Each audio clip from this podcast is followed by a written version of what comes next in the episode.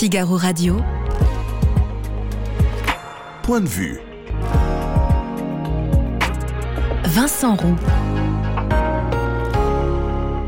Bonjour, bienvenue dans ce nouveau point de vue hors série avec des ouvrages, des témoignages et des enquêtes passionnante. Et si Emmanuel Macron avait raison, le président de retour de son voyage en Chine en avril dernier avait créé la polémique, vous vous en souvenez, en déclarant que le conflit euh, sino-américain n'était pas celui de l'Europe. Christian Saint-Etienne euh, c'est de poser la question depuis longtemps euh, sur la place de la France et de l'Europe dans cette confrontation. Le livre qu'il avait consacré au sujet est réédité.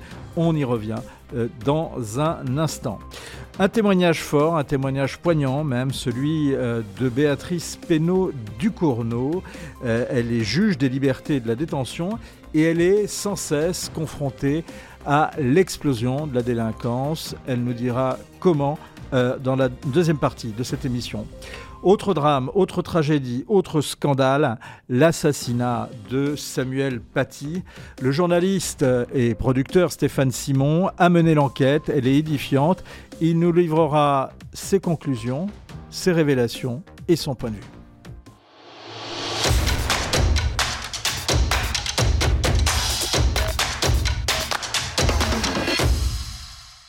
Bonjour euh, Christian saint Bonjour. Euh, le conflit sino-américain pour la domination mondiale, c'est un livre que vous avez euh, écrit déjà il, bah, il, y a, plusieurs années. C'est-à-dire c'est la troisième version du livre, mais il y a 60% de, de nouveaux dans le livre. Alors 60% de nouveaux dans le livre, on va y retrouver. Et vous commencez dès le début, si j'ose dire, puisque vous parlez d'un nouvel ordre mondial. Euh, comment, depuis que vous avez justement entrepris de vous intéresser à cette confrontation, euh, cet ordre mondial a, évolué et dans quel sens il a évolué euh, au regard de cette confrontation? Alors, il y a des fondamentaux et par rapport à votre question, un durcissement. Alors, les fondamentaux, qui sont très difficiles à comprendre pour des Européens, parce que si je suis tout de suite très brutal, l'Europe est sortie de l'histoire euh, elle euh, essaye d'organiser son confort euh, au niveau global, mais elle n'a plus d'ambition globale, contrairement aux États-Unis et à la Chine. Les États-Unis, c'est la première puissance mondiale depuis un siècle et ils veulent absolument le rester. Donc pour des Européens, c'est psychédélique, vouloir rester la première puissance du monde. Euh, ici, on veut maximiser ses euh, RTT ou euh, faire en sorte de partir à, la retraite le plus tôt possible. Donc les États-Unis, c'est la première puissance du monde, ils, veulent le rester. La Chine l'a été pendant plusieurs siècles avant le XVIIIe siècle et elle veut le redevenir. Mmh. Donc on a deux géants qui s'affrontent pour la domination mondiale. Alors dans cet affrontement, il y a deux dimensions qui ne sont pas toujours perçus. Il y a à la fois le conflit géostratégique entre les deux géants, qui est un conflit classique qu'on connaît très bien depuis Athènes et Sparte, le euh, conflit relaté par Thucydide, et euh, on a eu des travaux qui ont été menés à l'université d'Harvard en 2016 euh, qui euh, ont essayé d'analyser les conflits pour la domination mondiale. Alors ils se sont intéressés uniquement aux cinq derniers siècles mmh. et ils ont identifié 16 conflits. Et sur les 16 conflits, il y a eu 12 guerres et 4 euh, occurrences au cours desquelles un des lutteurs a posé le genou à terre. Donc ça, c'est le conflit géostratégique. Et le deuxième conflit entre les deux, c'est pour dominer la nouvelle vague de révolution industrielle dans laquelle nous sommes, qui est la vague de l'informatique, qui transforme complètement le monde. Et chacun des deux lutteurs, vous le lisez tous les jours dans le Figaro, essaye de construire des usines de microprocesseurs, de se développer extrêmement rapidement dans l'espace, toutes les technologies, les biotechnologies pour, euh, et surtout l'intelligence artificielle pour euh, devenir euh, un leader de la transformation économique actuelle. Et le fait d'avoir ce double combat, c'est-à-dire que ces deux gladiateurs sont à la fois des gladiateurs géostratégiques et géoéconomique. Mmh. C'est une particularité de, de, ce conflit. De ce conflit. Alors moi, ça me rappelle un autre conflit qu'on a connu au XXe siècle, vous et moi. c'est le conflit entre l'URSS et les États-Unis.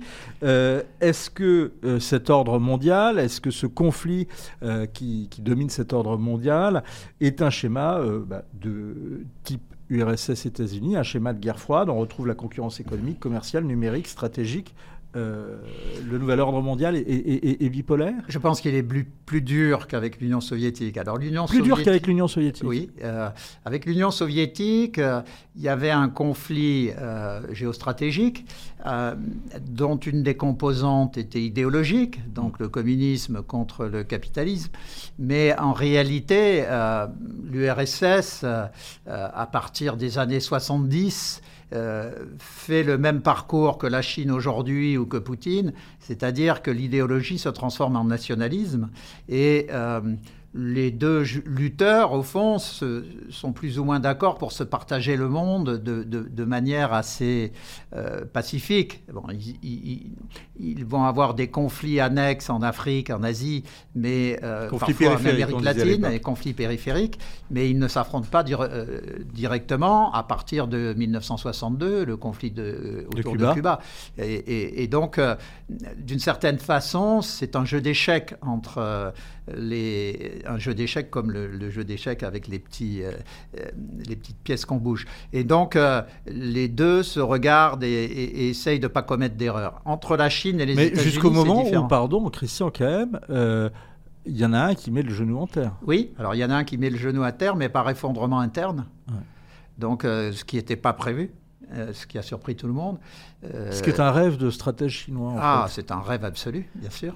alors, on, on attribue souvent cet effondrement interne de l'URSS à, ce pari fou et lunaire de Reagan sur la guerre des étoiles, hmm. où les Russes, tout à coup, se rendent compte qu'ils n'arriveront pas à suivre sur le plan technologique et ils commencent à envisager de transformer leur propre système comme il était ossifié, le fait de bouger un élément fait s'effondrer mm. le système. Mm. Ce que les Chinois d'ailleurs ne feront pas, ils ont l'obsession de ne jamais connaître la période Gorbatchev qui a conduit, et, puis ensuite la, la, fin de l'URSS qui a conduit à l'effondrement du système. Et les, Chinois ont, fait ça, mais euh, au prix d'un sacrifice euh, idéologique qui était euh, de renoncer, en tous les, au, renoncer au, collectivisme et, au socialisme économique à, la mort de, à la mort de Mao. Alors, c'est assez subtil. Et euh, c'est important d'être, euh, si vous permettez, didactique sur ce point. Il y a Deng Xiaoping qui arrive, donc, qui prend progressivement le pouvoir en 78-79. Il affirme son pouvoir dans les années 80. Et il émet cette doctrine économique euh, qui est la plus puissante des temps modernes, hein, quand il dit qu'importe la couleur du chat, du moment qu'il attrape la souris. C'est une doctrine philosophique et politique euh, extrêmement puissante, et euh, il la met en œuvre, et avec un, succès absolument remarquable, puisque la Chine va progressivement avoir euh, quasiment 30 années de croissance à 9% par an, et ça, on parle d'un camion, si vous êtes sur l'autoroute, un camion de 200 tonnes qui est à 200 à l'heure sur l'autoroute. Donc si vous êtes dans votre petite voiture, que vous le voyez vous doubler, ça fait drôle. Donc il provoque cette transformation économique, mais ce qui est très intéressant aussi, c'est qu'il veut euh, éviter la répétition des erreurs euh, sous Mao Tse-tung. Donc il dit plus jamais de pouvoir unique, plus jamais de pensée unique, et il faut avoir des mandats euh, qui sont renouvelables une fois, et ensuite on change d'équipe au pouvoir. Il veut plus jamais de pouvoir à vie. Et quand Xi Jinping arrive au pouvoir en 2012, on pense qu'il va continuer hmm. l'héritage de Deng Xiaoping, mais il va provoquer une rupture et euh, revenir à la période Mao, puisque en 2018, il, se, euh, met en place la possibilité de rester à vie. Et euh, en 2000, au même moment, il a introduit la pensée de Xi à l'intérieur de la constitution euh, euh, chinoise. Donc on peut imaginer que Deng Xiaoping s'est retourné dans sa tombe parce que, d'une certaine façon, Xi a déconstruit tout ce hmm. que Deng avait construit. Et ça, c'est très important pour l'avenir. Parce que... Mais j'ai envie de dire... Euh, qu'importe la couleur du chat, pourvu qu'il mange la souris, si ça continue de consacrer la puissance de la Chine. Oui, sauf que là, euh, si vous voulez, la période de Deng Xiaoping, en dehors de Tiananmen, a été vécue par les élites chinoises comme un âge d'or. Une période de libéralisation. Une période de libéralisation et d'extrême prospérité. Hmm. Et là, euh, c'est une chape de plomb qui retombe. Avec une crainte d'appauvrissement. Avec une crainte d'appauvrissement. Et donc, euh, là, on n'entend rien parce que c'est une dictature d'une violence inouïe. Mais on a toutes les raisons de penser que les classes développées intellectuellement en Chine ne sont pas du tout contentes du régime hmm. actuel. Euh, on présente la, Chine comme un allié de la Russie face aux, puissances occidentales. Euh, et vous, vous écrivez que, en fait, c'est un peu plus compliqué. La Russie, l'Inde, qui est une puissance démographique maintenant supérieure à la Russie, euh, ou l'Union européenne cherchent à tâtons leur place dans leur domination, euh, dans cette domination sino-américaine. Quelle est, par exemple, la place de la Russie aujourd'hui dans cette nouvelle ordre mondiale? Alors, il faut bien voir les rapports de force. Parce que contrairement à ce que euh, pense euh, notre président, les rapports de force sont fondamentaux dans la géopolitique.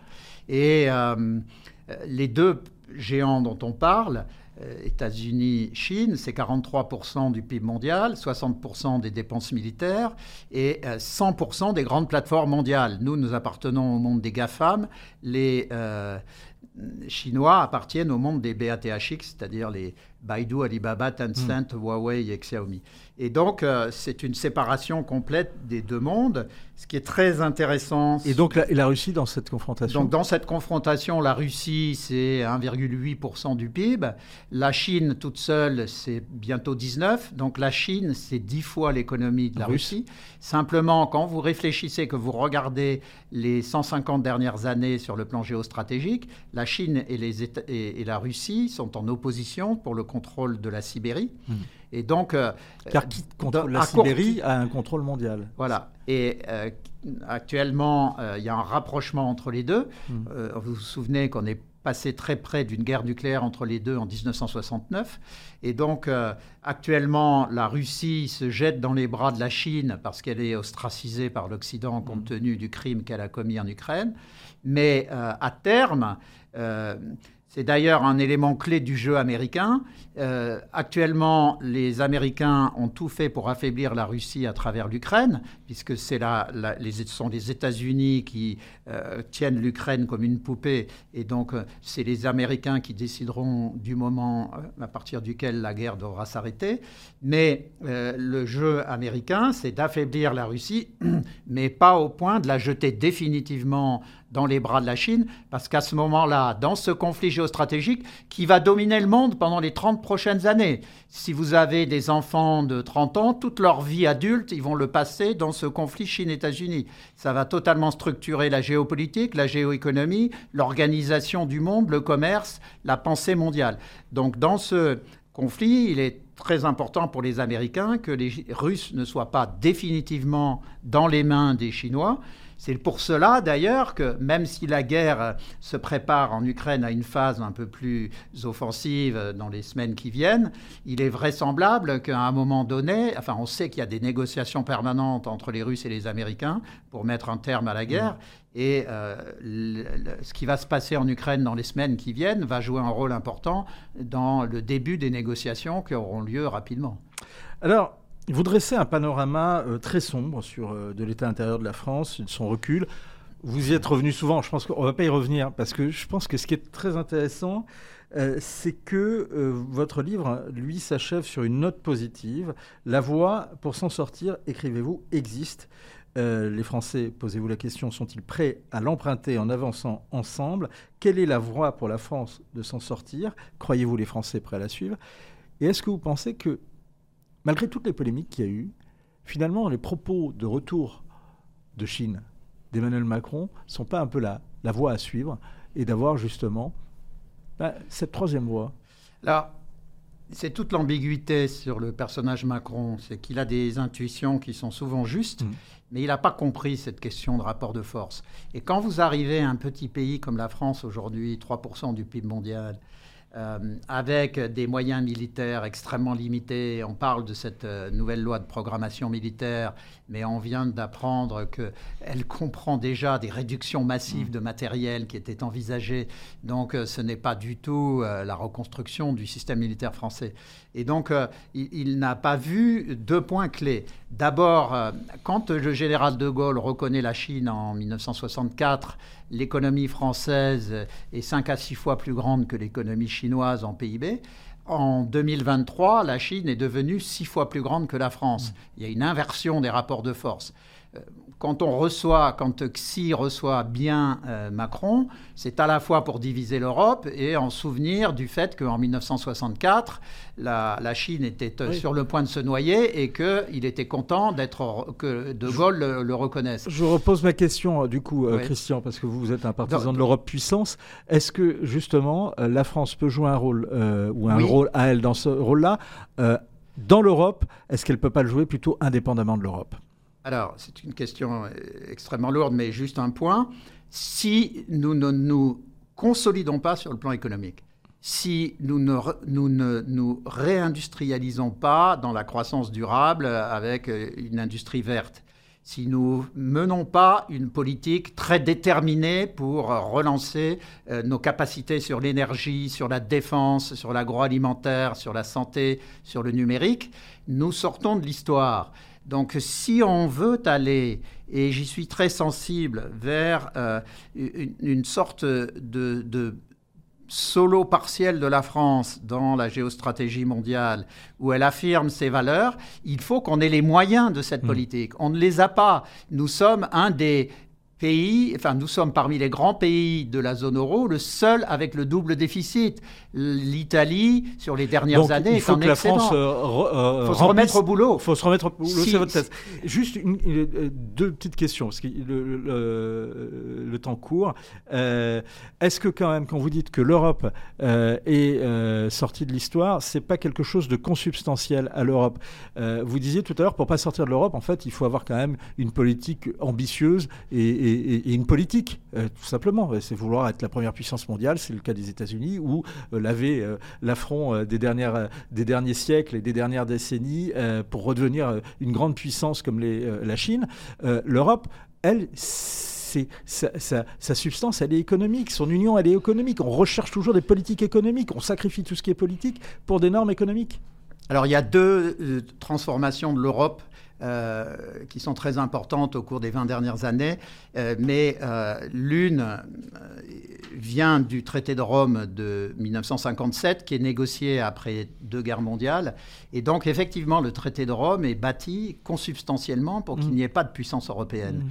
On veut éviter le retour de la guerre. Ça correspond à la, période de ce, de ce moment-là. Mais on construit ensuite une Europe qui est fondée sur le commerce et la concurrence donc une Europe qui, par nature, ne peut pas devenir mm. une Europe puissance. C'est pour cela que je pense, depuis une dizaine d'années, et j'ai fait plusieurs livres là-dessus, que la seule façon de s'en sortir, c'est de garder l'Union à 27 sous forme d'un marché unique, mais d'arrêter de vouloir y mettre euh, de l'énergie, des politiques militaires et autres. Ça, ça doit être fait par un noyau dur en dehors de l'Union européenne. C'est pour cela que je pense qu'il faut oser une union de nations. Et pour que la France joue un rôle clé dans cette union de nations qui travaille à côté et en cohérence avec le marché unique, il faut qu'elle redevienne une grande puissance le conflit sino-américain pour la domination mondiale, l'Europe et la France dans le nouvel ordre mondial. Nouvelle édition augmentée et c'est passionnant et c'est comme toujours, c'est passionnant d'entendre Christian Saint-Etienne. C'est toujours passionnant de le lire. Merci beaucoup, euh, Christian, pour être euh, venu euh, nous en parler. Puis vous reviendrez, on reparlera également du, du, paradoxe de Thucydide et de la situation géopolitique qui, de toute façon, on l'a compris, va durer. On en a pris au moins pour 30 ans. J'ai bien, bien compris. comme ça fait depuis 30 ans que ça dure, ça fera quasiment une guerre de 100 ans. Figaro Radio point de vue. Vincent Roux. Bonjour Béatrice Pénaud du Pourquoi vous avez nommé ainsi votre livre Une justice à visage humain? L'idée centrale, c'est de montrer euh, l'aspect euh, je dirais, émotionnelle de la justice. On en parle peu dans les livres juridiques. La justice, c'est pas simplement des affaires, des chiffres. Pardon, je me permets de vous couper, mais justement, on n'en parle pas beaucoup dans les livres juridiques, justement parce que n'est-ce pas la fonction du droit et n'est-ce pas la fonction justement du juridique de prendre de la distance par rapport à l'émotion pour rester dans la permanence justement du droit? Alors, euh, exercer la justice, c'est, une, c'est, une, c'est un exercice euh, total euh, qui implique toutes les dimensions de, de, l'être humain. C'est une expérience intellectuelle, effectivement, où la raison doit évidemment jouer. C'est une expérience éthique aussi, où la morale a évidemment son mot à dire. Et c'est aussi une expérience émotionnelle. Hmm. Euh, une, justice à visage humain, et surtout, est-ce que le système français a un visage humain? Je pense que par rapport à, des pays qui ne sont pas démocratiques, la justice française est éminemment humaine. Beaucoup plus humaine, par exemple, que la justice américaine Je le crois, oui, effectivement. Pourquoi? Qu'est-ce qu'elle a de plus humain? Elle n'est pas euh, aussi politisée que la justice américaine. Hein. Le système de recrutement des magistrats euh, n'est pas du tout le même. Hmm. Donc, il y a un euh, syndicat de la magistrature, une union professionnelle des magistrats Alors, il y a trois syndicats actuellement de magistrats. Je fais partie d'un syndicat qui est apolitique.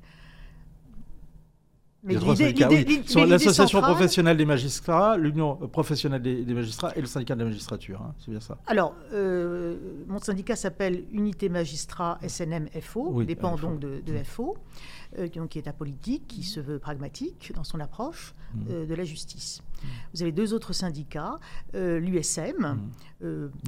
modéré, je dirais, tendance modérée, et vous avez le syndicat de la magistrature, qui est considéré comme un peu plus à gauche. Euh, même beaucoup plus qu'un peu plus.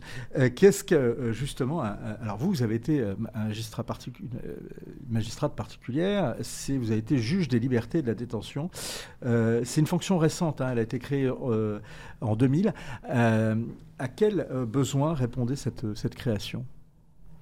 L'idée centrale de cette création donc en l'an 2000, c'est d'instituer un double regard mmh.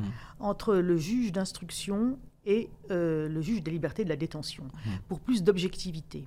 Il a paru au législateur important euh, que ce ne soit pas le même magistrat qui instruise mmh. et qui décide du placement en détention provisoire ou sous contrôle judiciaire ou sous bracelet électronique. Alors pour être bien clair, parce qu'il y a le juge d'application des peines, euh, est-ce que c'est ce rôle-là qu'a pris le juge de la liberté de la détention ou bien est-ce que c'est un rôle supplémentaire? Alors ce n'est pas du tout le même rôle. Nous nous situons je dirais, dans la chaîne pénale, le processus pénal, en amont. Au moment de l'enquête. Juste, après l'enquête. Juste après l'enquête, les gens euh, nous sont présentés, les personnes, les justiciables nous sont présentés après la garde à vue. Mmh. Donc nous sommes en phase pré-sententielle, avant le jugement. Mmh. Tandis que le juge d'application des peines, que j'ai été il y a quelques années, euh, lui se situe après le jugement. Mmh. En matière notamment d'aménagement des peines. Donc euh, moi, je ne statue pas sur la peine. Donc ce n'est pas une pré-peine ma décision. Hein. Mais vous pouvez décider, par exemple, si, euh, par exemple, à l'issue d'une enquête et avant un renvoi euh, et, avant le, que se tienne le procès pour lequel la personne a été renvoyée, euh, si elle va rester en détention ou bien quel va être son régime de liberté à ce moment-là. C'est ça. Hein. un débat contradictoire a lieu, mmh. toujours, donc devant moi, avec l'avocat et le représentant du parquet. C'est une, une audience euh, qui se tient donc devant le juge des libertés de la détention que je suis, pour euh, notamment savoir si la personne qui m'est déférée à l'issue de la garde à vue va ou non en détention provisoire. Eh, Béatrice Ménaud-Ducournau, est-ce que cette euh, fonction n'a pas été créée en raison du dysfonctionnement de la justice? Je précise ma question. Un dysfonctionnement qui voit souvent les instructions et les affaires durer, durer, durer, durer à cause du manque de moyens de la justice. Oui, le point central, effectivement, c'est le manque de moyens. Euh, J'attendais pas que vous me disiez l'inverse. Oui, effectivement, ça n'a rien de très original. Ça n'a rien de très original, mais il faut bien comprendre que euh, si nous nous comparons, nous les Français, avec euh, l'ensemble des pays qui nous entourent, l'ensemble des pays européens qui nous entourent, nous avons des moyens beaucoup plus réduits hmm. en termes de personnel. Et hmm. donc, le sous-effectif des magistrats, des greffiers, des psychiatres, des psychologues, enfin, l'ensemble du système qui est en pénurie, euh, effectivement, va accroître Euh, les délais, puisque vous parliez de justice lente, elle va accroître les délais euh, de prise en charge. C'est ça qui est, fascinant. Dans, c'est un cas d'école, c'est un cas chimiquement pur, ce que vous êtes en train de découvrir. C'est qu'on a créé une fonction parce qu'il y a une dysfonction euh, et non pas. Alors vous me direz, oui, il y a une dysfonction parfois parce que la justice est mal rendue. Non, mais là, c'est mal organisé. Donc, comme c'est mal organisé, on va mettre euh, quelqu'un en plus pour pouvoir gérer notre. mais la justice, elle est, en, elle est en recherche permanente d'amélioration. Hein. Elle est perfectible, comme, comme toute chose humaine. Oui, mais ça, j'entends bien dans le, dans le cadre des, jugements qui peuvent être rendus ou des enquêtes qui peuvent être, qui peuvent être faites. Mais là, c'est dans l'organisation du, c'est l'organisation de l'appareil. Oui, il y, avait, il y avait aussi un autre souci euh, d'ordre plus éthique, c'est que euh, on a créé aussi le juge des libertés de la détention pour diminuer le taux de placement en détention provisoire. Mmh. Car il était quasi systématique de placer en détention provisoire les personnes qui étaient déférées devant le juge d'instruction. Et effectivement, ça a permis de réduire de l'ordre de 20% hmm. le nombre des personnes placées en détention. Et pourquoi il faut réduire le nombre de personnes placées en détention dans ce cas-là? Il y a des considérations de justice, hein, la, justice c'est la mesure en tout. Il y a aussi des considérations liées à la surpopulation carcérale. Il y a aussi un, une autre, un autre dysfonctionnement. Un problème français. Un, autre dysfonctionnement d'organisation. Un problème français. Oui, parce qu'il faut savoir qu'en Allemagne ou aux Pays-Bas, on en est à fermer les prisons. En France, euh, c'est un peu le dogme de la, de la prison comme, comme peine essentielle, hein, comme peine principale. Eh bien, c'est la surpopulation carcérale avec des taux de densité euh, de l'ordre de 150% en région parisienne, un peu moins en province, parfois un peu plus, ce qui implique euh, des personnes, des détenus qui dorment à trois dans une petite cellule. Mmh. Cela conduit à des violences entre les détenus, mais aussi vis-à-vis des surveillants. Et cela conduit aussi à une dégradation de la prise en, charge euh, de ces mêmes détenus, ce qui ne favorise pas du tout la réinsertion sociale et la prévention de la récidive. L'Allemagne, vous dites, hein, euh, compte deux à trois fois plus de magistrats que la France. En France, en maison d'arrêt, 30% des détenus sont en surnombre. Euh, la France consacre 70 euros par, par, citoyen pour la justice contre 131 euros en Allemagne. et en Europe, c'est 84 euros. Euh, vous voyez passer des dizaines et des dizaines de cas, vous dites une cinquantaine par semaine, environ 200 par, euh, par mois. Est-ce qu'on ne développe pas euh, une sorte de lassitude, une sorte d'insensibilité à la longue?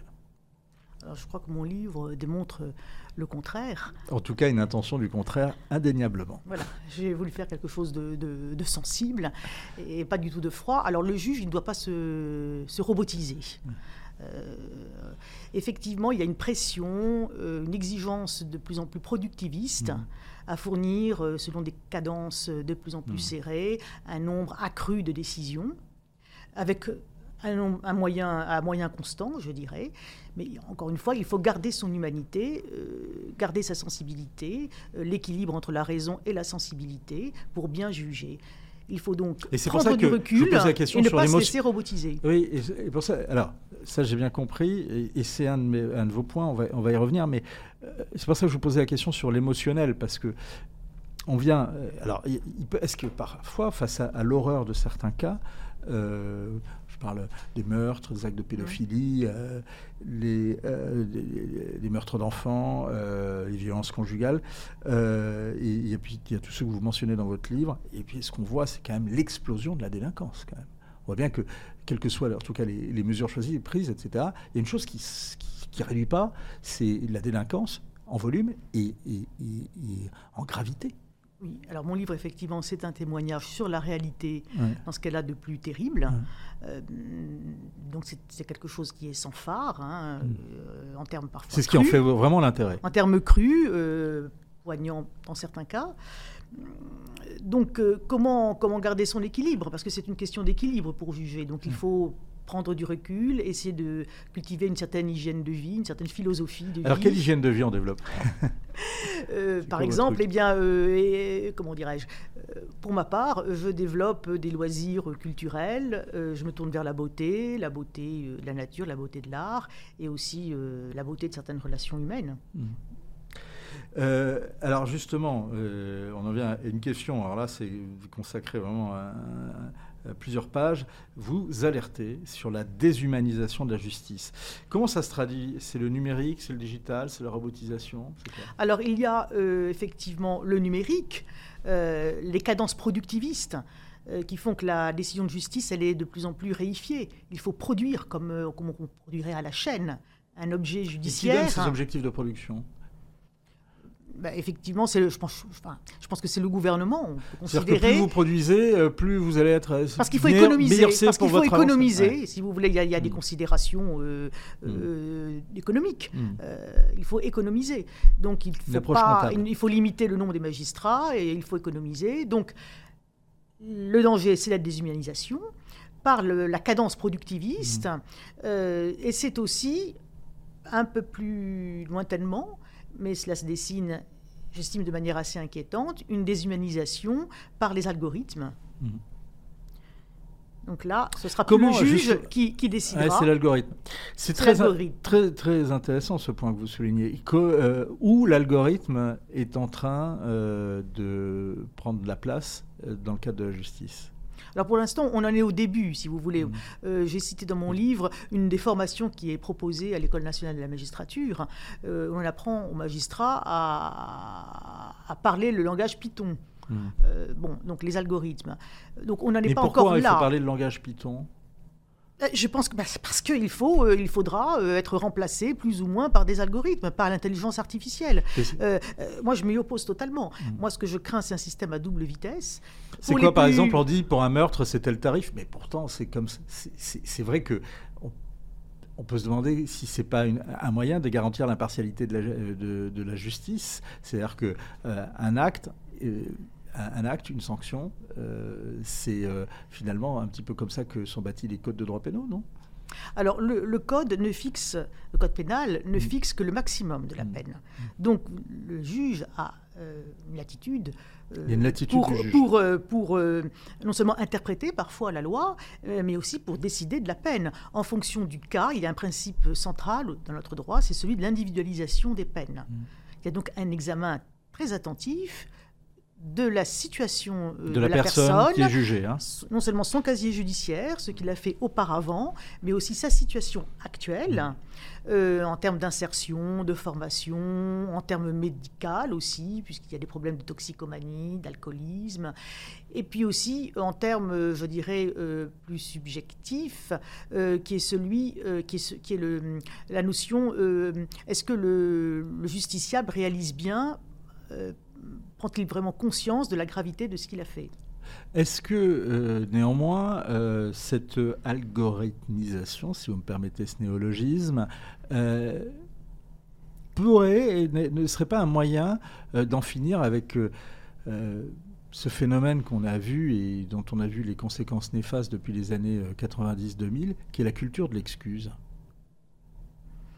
Alors écoutez, je ne sais pas trop ce que c'est que la culture de l'excuse devant le juge des libertés et de la détention. Euh, moi, en tant que juge des libertés et de la détention. Dire, bah, c'est pas euh, grave, il, a, il, a, fait un meurtre, mais il faut comprendre. Euh, je, voilà, sa maman, je prononce. Sa maman buvait, son père je mets dans 80% des cas la personne en détention provisoire. Donc, si vous voulez, la culture de l'excuse devant le juge des libertés et de la détention, je ne vois pas trop ce que c'est. on nous fait parfois le procès d'être laxiste, mais les prisons n'ont jamais été aussi pleines. Mm. Euh, dans la même journée, vous, vous dites J'ai pu côtoyer la misère la plus noire et les palais dorés de la République. Quel était le souvenir le plus marquant euh, pour, euh, de votre passage comme juge des libertés et des détentions?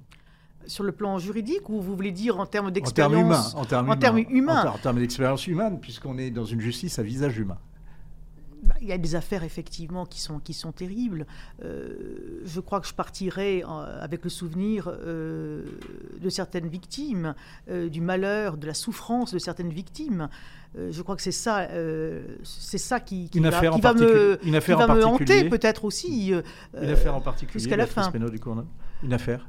S'il y avait une affaire il y en a beaucoup. Hein. Moi, je suis sensible à la cause des, enfants, hein. mm. des enfants maltraités, des enfants violés, euh, de l'inceste, hein, euh, dont je dis que c'est quelque chose de, régulier, qui est, qui est, banalisé totalement dans, notre société. Banalisé. Toutes les semaines, nous avons une affaire d'inceste.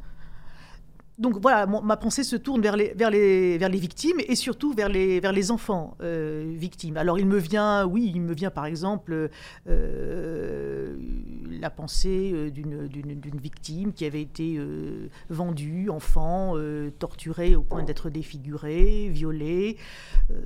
voilà, donc il me vient en tête effectivement cette victime-là, ou l'image de, de, cette petite fille qui n'a même pu être entendue par, moi-même et, qui s'est réfugiée sous mon bureau.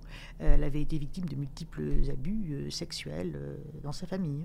Une justice à visage humain, une juge des libertés de la détention témoigne, vous l'avez entendu, les témoignages sont forts, les témoignages sont poignants, et c'est très très instructif. Merci beaucoup, Je vous remercie. Euh, Béatrice Pénaud Cournot, nous avoir partagé ce témoignage qui est publié aux éditions du Rocher.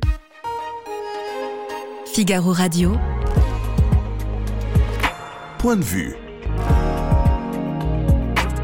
Vincent Roux. Bonjour Stéphane Simon. Bonjour Vincent. Que révèlent les derniers jours de Samuel Paty? Alors, euh, on a voulu faire un travail de fond sur cette affaire euh, Samuel Paty. On a pris le temps.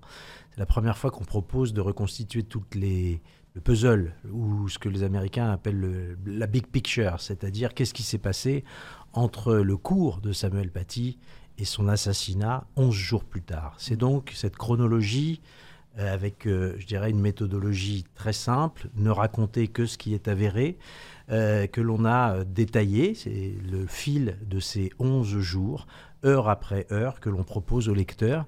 Et c'est un récit où on sent le, le fil des responsabilités, mmh. où on voit se préciser le, tableau. Vous avez eu accès au dossier et vous avez eu accès à certaines pièces qui vous ont permis également de euh, reconstituer ce puzzle.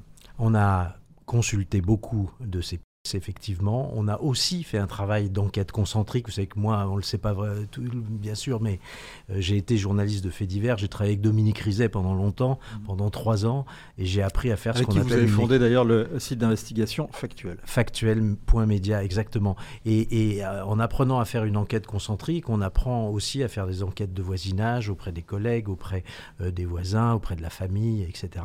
C'est le fruit de tout ça. J'ai pas travaillé seul. J'ai travaillé avec deux autres journalistes Alexis Abdelkrim Kebas et puis euh, Victor Lefebvre, qui est un autre journaliste de Factuel.media. Et un ancien de Figaro Live, pour tout vous dire. Vous avez eu euh, donc accès au, dossier. Ce qui est très intéressant, euh, Stéphane, dans justement cette, cette enquête, c'est de voir tous les, dysfonctionnements et les scandales qu'il y a dans ces dysfonctionnements.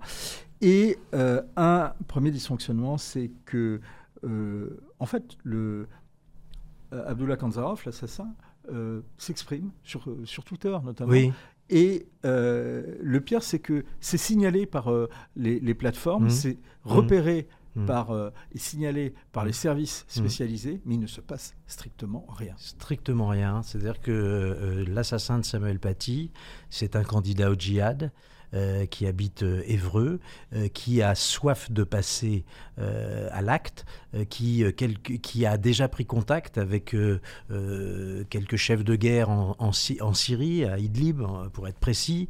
C'est quelqu'un qui commence à, pratiquer le djihad verbal déjà les semaines précédentes son passage à l'acte. Et d'ailleurs, quelques jours auparavant, avant de s'en prendre à Samuel Paty, avant de fomenter son, son coup contre Samuel Paty, il, il veut faire la peau euh, d'un garçon euh, qui, euh, sur un, une autre, un autre réseau social, je crois que c'est Snapchat, s'en est pris à une jeune musulmane et il lui a demandé de se dévoiler. Mm. Et, il se trouve qu'il s'est mis en tête d'aller régler son, son, sort à ce garçon. Et puis, en fait, ça lui passe et il entend parler de euh, l'affaire, euh, ce qui commence à, défrayer les réseaux sociaux, euh, un, professeur aurait foutu à la porte du, collège du Bois d'Aulne une élève parce qu'elle a refusé de regarder les caricatures et refusé de sortir de, son propre cours. C'est ça part d'une fake news épouvantable, puisque cette gamine, on va savoir que c'est une petite menteuse, c'est un élève problématique, elle a déjà 11 inscriptions sur son cahier de correspondance. Bref, euh, c'est un, une, une, jeune fille dont on aurait dû se méfier mm. euh, de ses propos. Il y a eu un précédent l'année précédente. Enfin bref, tout ça pour vous dire que... Euh, Anzorov, eh bien, on aurait dû le cibler lui aussi. Depuis longtemps. Depuis longtemps. Là, vous en arrivez en racontant justement bien ce qui se passe autour de, cet élève et du récit de, faux de, cet élève. le deuxième dysfonctionnement, c'est très frappant de, le voir, c'est en tout cas le, pas plus qu'un dysfonctionnement, c'est vraiment un choc, c'est la désolidarisation des collègues quand le professeur est mis en cause donc, par le père de, mmh. cette, de cet élève, euh, père qui lui-même, vous, le rappelez, a un passé judiciaire euh, chargé et, euh, et, en plus qui s'adjoint oui, les services d'un activiste islamiste. Exactement, le père est, il a déjà fait parler de lui, c'est un, un, personnage assez colérique qui se, qui, qui c'est un petit peu euh, sans gêne. Mm. Euh, dès qu'il a un problème, il veut voir tout de suite la directrice et, il se permet d'engueuler tout le monde. Il traite Samuel Paty de voyou avant même de, euh, de l'avoir même connu. Mm. quand la principale d'ailleurs proposera de rencontrer Samuel Paty à cet homme, il dira jamais je n'irai voir un, tel voyou. Alors évidemment, on pourrait être, se dire que les collègues de Samuel Paty auraient dû faire preuve d'un peu plus de solidarité. Face alors certains ont fait preuve de solidarité, vous le rappelez. Oui, oui, on a, on, a réussi à avoir quelques témoignages euh, de deux d'entre eux. les autres ne parlent pas, ils n'ont pas tellement envie de parler, et on comprend pourquoi en lisant euh, ce livre d'ailleurs. Alors, et euh, pardonnez-moi, je voudrais juste rajouter un petit mot sur les responsabilités policières, parce qu'il y a le renseignement qui ne voit bah, pas venir les choses. J'ai ah, le problème de, Stéphane Simon, c'est que comme il est journaliste, en plus des réponses, il peut vous apporter des questions. Désolé. non, avant ça, je voulais quand même revenir euh, sur, les, euh, sur, les, sur euh, justement les profs. Parce que je me demande s'il n'y a pas justement un problème là dans, le fonctionnement même de l'éducation mmh. nationale. il, il menace du droit de retrait pour protester, hein, d'utiliser le mmh. droit de retrait, donc mmh. arrêter de travailler devant une situation qui peut mettre en danger. Et on a l'impression qu'il menace du droit de retrait, non pas pour protester contre les menaces islamistes, mais contre ce qu'a fait euh, Samuel Paty. Bah oui, c'est ça qui est, euh, qui est assez aberrant, c'est qu'il menace de se retirer, le, le, de, d'exercer le droit de retrait. Euh, d'ailleurs, le correspondant laïcité de l'Académie, Emmanuel Roy, va devoir un peu resserrer les rangs. Il va les exhorter d'un peu de solidarité avec mm. Samuel Paty. il faut savoir que Samuel Paty, le lundi qui précède son assassinat, il est accueilli par ses collègues qui lui disent qu'il a merdé, mm. qui lui disent, qui le menacent d'écrire à l'académie euh, pour dire qu'ils ne, sont, qu'ils ne se reconnaissent pas dans sa façon de faire euh, son cours tel qu'il l'a fait. Et il faut aussi. Et ils n'ont aucun mot par rapport, au, par rapport à la campagne qui est, qui est menée au même ah, moment sur les réseaux sociaux. Ils, sont, par, rien. Euh, ça, ça ne les dérange pas. Ce qui les dérange, c'est qu'il y a énormément ah. de menaces sur le collège finalement. Et donc, il aurait mieux fallu ne faire en sorte qu'il n'y ait pas de bazar. Pas de vague. pas de vague. Ça, c'est quelque chose de très important. vous mettez en cause l'éducation nationale aussi, et notamment le rectorat. Pourtant, quand on vous lit, on se dit, il fait quand même son job. Il n'y a aucun qui, justement, euh, mhm. va dans le sens de, de, ses professeurs. Il, quand même, il, se préoccupe, il défendent euh, Samuel Paty. Ben, moi, j'en veux, si vous voulez, à, je suis fils de prof, mhm. petit-fils de prof, arrière-petit-fils de prof, et c'est beaucoup pour ça que je me suis senti concerné par l'affaire Paty, parce que j'ai vraiment, le jour de sa mhm. mort, senti comme, euh, comme si c'était quelqu'un de ma famille, au sens le plus large qui soit, qui avait été décapité. Et je me suis immédiatement demandé comment c'était possible alors que mes grands-parents, eux, en Vendée, avaient connu des, conditions de travail difficiles. Ils représentaient la République face aux, jeunes chouans, entre guillemets, mes arrière-grands-parents. Mais jamais une scène d'horreur aurait eu lieu comme ça. Et donc, euh, euh, j'ai un peu digressé là pour le coup, et, pardon de l'avoir fait parce que j'ai oublié le début de votre question. je suis désolé. Non, mais c'est sur le rectorat et l'éducation nationale, parce qu'on avait l'impression que justement, euh, il y avait eu un lâchage au niveau administratif. mais il n'y a pas de lâchage au niveau administratif? Alors, il n'y a pas de lâchage. Peut-être, euh, moi, je, je, je, je, suis un tout petit peu plus nuancé. Je dirais qu'il y a une procédure qui a été mise en place, qui est très lourde. Hmm. Euh, et il y a un problème de procédure. Voilà, il y a un problème de procédure. Il y a deux niveaux. D'une part, dans la procédure d'alerte, euh, il faut cocher des cases, il faut envoyer des mails, il faut alerter X, Y, Z. Tout ça est très lourd, très compliqué. Et si la principale fait à peu près correctement les choses, il n'empêche que rien ne se passe. Et ça, c'est problématique. Alors, il y aura des alertes qui remontent au ministère. Et c'est là aussi que c'est préoccupant. Euh, on sait que à quel point Jean, euh, Jean-Michel Blanquer a été soucieux de réaffirmer les valeurs de la République, la laïcité au sein de l'école. Mais toutes ces procédures qu'il a mis en place, eh bien, elles conduisent à une situation ubuesque que je vous résume très simplement. C'est notre entretien, d'ailleurs, avec Jean-Michel Blanquer. Il me dit, je n'ai entendu parler de Samuel Paty que le jour de sa mort. Je lui dis, oui, mais il y a eu des alertes qui sont remontées quand même à votre cabinet, euh, à, votre ministère. Il dit, oui, mais des alertes, on en a entre 30 et 40 par jour, on ne peut pas tous euh, les, les, suivre quand même. Et là, c'est problématique, vous en conviendrez, parce que à quoi sert de faire euh, autant d'alertes s'il n'y a pas les moyens humains et techniques en face mm. pour les traiter? On y revenait, vous en parliez tout à l'heure, il y a quelque chose également de très choquant, c'est le renseignement territorial qui ah minore le danger. Bah, alors, au moment où l'affaire est en train de prendre des proportions incroyables sur, le, sur les réseaux sociaux, au moment où la mosquée de Pantin, notamment, partage les mm. vidéos de Brahim Chnina et de Sefrioui, donc le père de, le père de, la, de la jeune fille, et, qui est l'activiste, qui, se présente comme étant le représentant des imams de France, totalement mythomane. Hein, il est le représentant que de lui-même, mais c'est un activiste assez connu, fiché S depuis les années, depuis longtemps, euh, activiste de, islamiste depuis les années 80. Bref, euh, au moment où, le danger se précise, au moment où il y a de plus en plus de menaces qui remontent sur le répondeur téléphonique de l'établissement, des mails, etc., eh bien, euh, vous avez euh, une, principale qui fait ses meilleurs efforts pour qu'on fasse quelque chose euh, pour la sécurité de l'établissement, et puis vous avez des renseignements territoriaux qui disent les affaires sont en cours et qui minorent également la portée de ce que peuvent euh, entraîner ces islamistes-là qui sont euh, bon, bah, un peu connus déjà depuis longtemps, qui sont des grandes gueules, mais dont, il n'y aura pas grand-chose à faire. Sauf qu'ils ont complètement oublié que dans le spectre numérique, eh ben, il y a Anzorov, il y aurait pu y avoir beaucoup d'autres personnes, et ça va juste. Donc, il y, a ce problème-là, qui est donc un problème terrible. Et tout à l'heure, vous parliez aussi des failles du renseignement. C'est que Anzorov, qui a été signalé jusqu'à quatre fois le week-end précédent, hmm. eh bien, là aussi, on ne traite pas les signalements sur la plateforme Pharos. ça aurait été simple de sauver la vie, si vous me permettez de conclure comme ça, de, de, Samuel Paty, parce qu'il suffisait de prendre la décision ce qu'on appelle une décision d'éloignement. C'est-à-dire que Samuel Paty n'aille plus au travail. On est une semaine avant les vacances. Mais lui, il n'a pas demandé non plus cette protection. Mais c'est pas, c'est au renseignement. En France, c'est tout à fait rapide et discrétionnaire et sans formalisme. Il suffit que les renseignements disent cette personne est, menacée, hop, on peut l'extraire et lui demander euh, d'être éloigné. On peut aussi euh, convenir qu'on aurait pu, devant la montée des périls, prendre une protection policière pour Samuel Paty. Et ça, ça relève de la décision du ministère de l'Intérieur. Ça n'a pas été fait non plus. Euh, Stéphane, un autre point, un autre dysfonctionnement qui est très frappant dans votre livre, c'est autour du cas de la famille Anzorov, mmh. ce statut de réfugié politique. Alors que quand le corps revient euh, en Tchétchénie, il est célébré. Euh, ce, ce que j'ai découvert avec stupéfaction, c'est que euh, le président Macron et,